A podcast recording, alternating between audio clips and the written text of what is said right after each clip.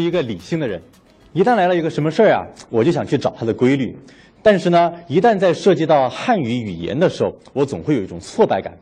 比如说，曾经有一个老外跟我说：“说顾森呀，你的身体很优秀。”我说：“哎，不行不行不行，身体是不能说优秀的。”那老外反问我说：“为啥？”哎，我也反问我自己：“这是为啥呢？”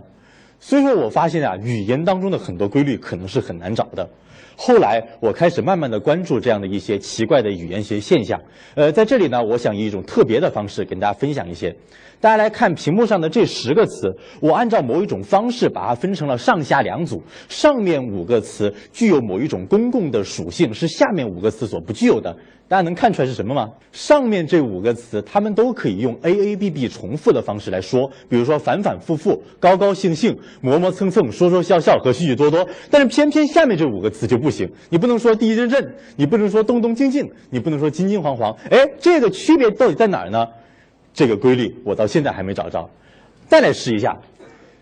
上面这五个词又有一种新的共同属性，是下面五个词所不具有的。这一词更好玩了，它们都是名词，它们都是名词。答案很简单，上面这五个词的量词都是条。我们说一条鱼、一条路、一条船、一条裙子、一条短信，为什么偏偏下面五个词就不能够用量词条呢？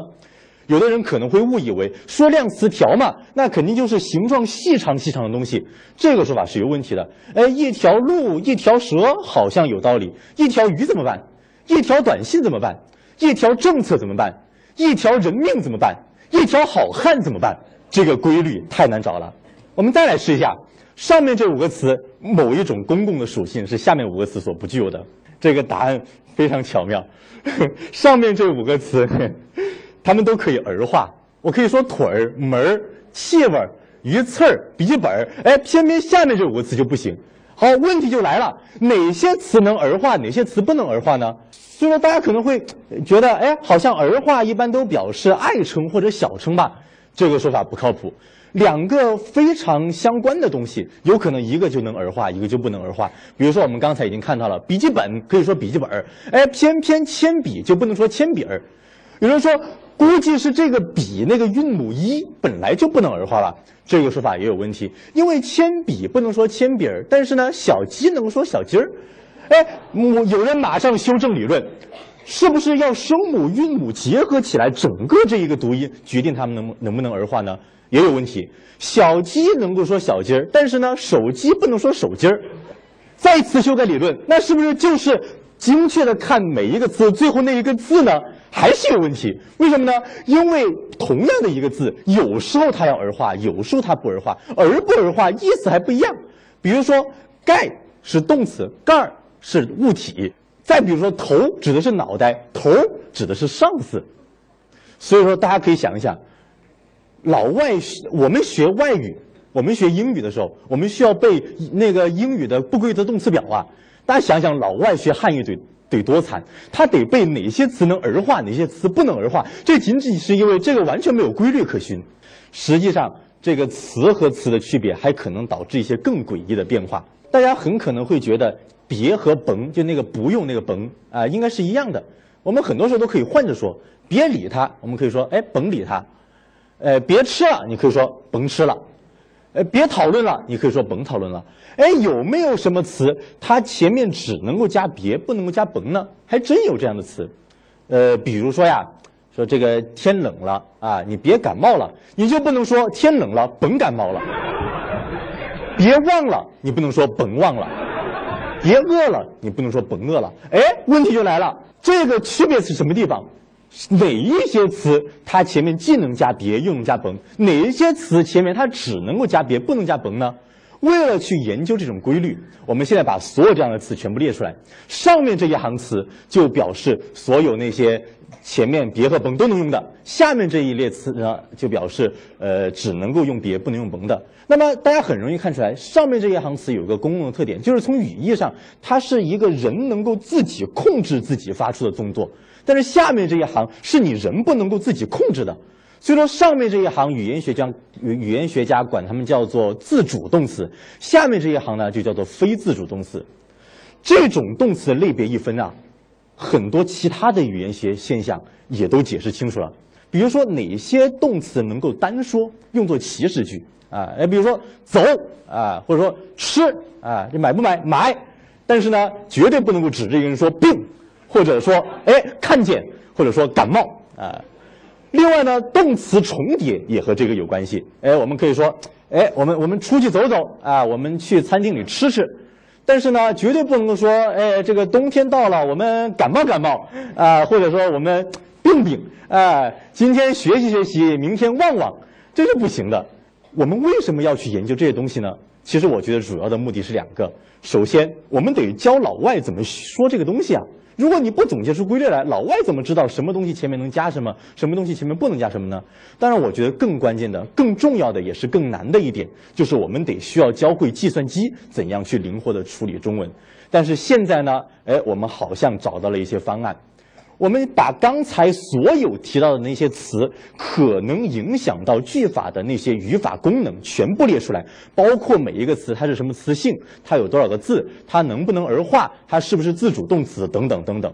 然后呢，我们加上规则，我们规定这个不能儿化的词后面是不能够加儿的，呃，非自主动词是不能单独成句的。非自主动词是不能够重叠的，哎，那么这样一来，我是不是就能够把这个汉语的规则全部刻画出来了呢？其实有一些小问题，为什么呢？看着这些规则好像比较合理，但是反例遍地都是。谁说不能儿化的词后面就一定不能接儿了？啊，这种铅笔儿童不宜使用。谁说非自主动词就不能重叠了？啊，我可以说看了又忘，忘了又看，我可以说。不知道知道了会怎么样？有人说你这些例子不是赖皮例子吗？为什么呢？因为我造的这些词，它根本就不在一个层次上。哎，说得好，汉语它的这个构词方法，其实包括很多其所有的其他语言，它都是分层次的去进行构造的。我们的句子其实就是，呃，从最简单的句子开始，一层一层的扩展，然后通过扩句的方式变成一些复杂的句子，这就体现出来一些层次性。比如说，我们一般一个句子的通常结构就是一个名词性加语，一个名词性短语加上一个动词性短语，哎，就什么怎么样啊？比如说学生学习，那么这个学生我还可以扩展呀，我可以把学生变成一个形容词加上一个名词，哎，比如说聪明的学生。也可以把它变成一个名词，加上的，再加上一个名词，构成一个新的大的名词啊，比如说这个啊，王老师的学生等等等等。那么用这种方式不断的扩句，我就能够得到一些非常复杂的句子啊，比如说老师逗乐了，哎，老师怎么逗乐了？老师被学生逗乐了，被什么样的学生逗乐了？老师被迟到的学生逗乐了。这就是我们用这个扩展的模式去生成一个复杂句子的样一个。一个原理，好，那么我们就可以规定什么呢？刚才我们找到的那些规律，只限定于用于每一个扩展规则的内部。比如说，我约定，如果名词性短语变成了名词加儿，那么要求这个名词必须是可以儿化的。如果句子直接由一个动词构成，这个动词一定是自主的动词。另外呢，如果动词性短语是由两个动词重叠得到的，那么我们要求它们一定都是自主动词，这样就能够避免了刚才我们看到的那种跨层的赖皮反例。好，这样一来，哎，好像我们有了一种通用的方法去描述我们这个汉语当中的千奇百怪的现象，这样就已经足够了吗？其实并不是这样。因为我们只是解决了这个现代汉语的语法当中一个比较小的一类问题，就是一句话能不能说，还有很多其他的问题呢，还有包括语义的问题，比如说，这个汉语麻烦就麻烦在这儿，呃，我吃完了，这是可以说的，苹果吃完了，这也可以说，哎，计算机就晕了呀，这两个句子它们的句法结构是完全一样的。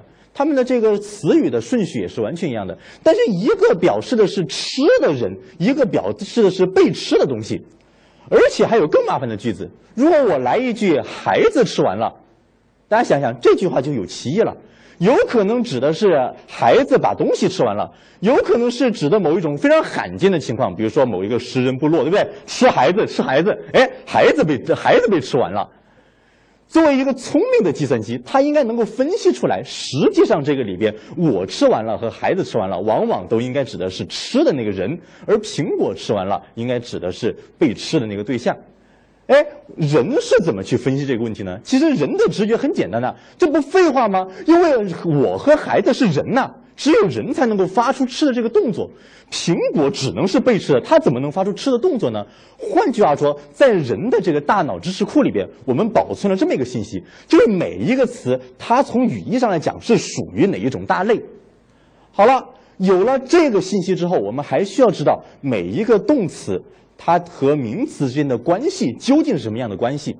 呃，那么汉语学界通常把这种动词和名词的关系分成了下面这十七种。大家可以发现，这个分的是非常的细的。即使是动作的发出者，也被分出了四种，包括施事、感事、当事和动力。什么意思呢？施事就是真实的发出这个动作的东西。你比如说，我吃苹果，这个我就是真实发出吃这个动作的，那么我就是施事。感事是什么意思呢？他没有发出这个动作，他只是某一个动作的经验者。比如说，我喜欢他，或者说我知道了当中的我。当事呢，这个根本就和动作没关系了，这个是物体它所发生的一种性状的改变。比如说，老王病了，里边的老王。动力则更奇怪了，它实际上算是发出的动作，但是不是一个东西主动发出动作的。比如说，洪水淹没了房屋里边的洪水。好了，一个很有意思的事情是什么呢？在汉语当中，一旦给出了一个动词，那么这个动词可以加多少个名词？这些名词和这个动词的语义关系基本上已经确定了。我们举些例子，比如说下雨，我们说下雨就是下雨。休息，那么一旦说到休息这个词，大家一定会马上想，哎，它差一个失事，换句话说就是谁休息啊？而且不差别的了。啊，我们只会说老王休息啊，我们不会说哎老王休息手或者老王休息休息腿儿啊，这是不行的。好，再比如说洗洗衣服的洗，一旦出了这个词，哎，那么大家会马上想到它差一个失事和差一个受事，它差洗的那个人和洗的对象。更麻烦的呢，比如说去，它差的是失事和目标。淹没可以带两个名词，分别是动力和受事，还有能带三个动词啊，三个名词的动词，我们叫做三元动词送。一旦出现“送”这个词了，我们通常会想到的是谁把什么东西送给了什么人。那么这个里边会出现三样东西，就是送的人、送的东西和送的对象。好了，现在我们就又有一种高科技的方法了，来描述我们这个汉语当中相关的一些呃语法的一些构造。比如说吃，那么它缺少施事和受事，对吧？我们就规定吃吃的施事一定是人或者动物。吃的受事一定是食物或者药物，哎，这就解决了我们刚才那个我吃完了，苹果吃完了和孩子吃完的问题。我们一看，孩子他的语义类是人，而吃的湿事通常是人，受事不大可能是人，只能可能是食物。因此我发现，哦，孩子吃完了，通常应该把孩子放在湿事的位置上。再比如说淹没这个词。哎，那么洪水淹没了房屋，它应该是动力为自然事物。那么受事呢，就被淹没的应该是建筑物。哎，有人可能马上举个反例，哎，那我要是洪水淹没了村庄，或者洪水淹没了城市，就不是建筑物了，怎么办呢？没事儿，修改一下，我们把受事上面加一个建筑物和空间啊。有人又举反例了，他说还不对啊，那要是悲伤淹没了我。啊，或者黑暗淹没了我，怎么办呢？没关系，我们再加，我们加上动力可能是抽象事物，受事呢有可能是人，哎，这样一来，大家可能就相信了这个模型真正的解决了很多汉语当中的词该怎么用，表示什么意思这么一种方式了。那么，我们汉语的所有现象就能够用刚才两个模型完全解决到了吗？远远还没有。我们还有很多非常怪异的一些现象，需要一些新的模型去解决它。比如说，大家看这四个四个句子：砍光了，砍累了，砍钝了，砍快了。这意思各不一样。砍光了指的是树砍光了，砍钝了指的是斧子砍钝了，砍累了指的是人砍累了，砍快了指什么呢？指的是砍快了。对不对？所以你发现我们之前的所有模型都不能够用来区别这四个句子。还有更麻烦的现象，我答应他明天去，指的是我去；我说服他明天去，指的是他去。那么这个区别在什么地方？我们需要怎么样的模型去解决它？还有更麻烦的现象，如果说两个动词连用，它们之间可能有些隐含的语义关系。你比如说抓住不放，这个地方我们认为它是一个反复的关系，抓住就等于不放。说起来气人也是两个动词连用，哎，我们认为它是一个条件的关系，就是每当发生说起来这件事情，都会产生一个气人的结果。哎，有的人可能不理解了，这两个东西真的是两种不同的语义关系吗？是的，我们而且可以证明这一点。我们造一个句子，留着没用，你会发现这句话就有歧义了，因为它既可以指第一种关系，也可以指第二种关系。当时反复的时候，什么意思呢？就是比如说这个收拾家里的时候，突然发现一个古董，对不对？放了家里放了很久了，哎，说这个东西留在家里一直没用，哎，它留着没用啊。还有一个什么意思呢？就是后面这种条件的解读方法。就假如说搬家的时候，哎，这个东西要不要扔掉呢？啊，把它扔掉吧，因为如果把它留下来的话，它会没有用啊，留着没有用。虽然你发现这样的一些问题。哎，又需要一些新的模型去解决它了。当然，我们需要新模型的东西远远不止这么几个。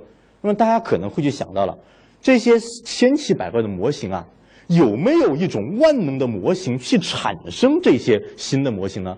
换句话说，我们找到的这些语言的规律的形式，有没有某一种形式的总的规律呢？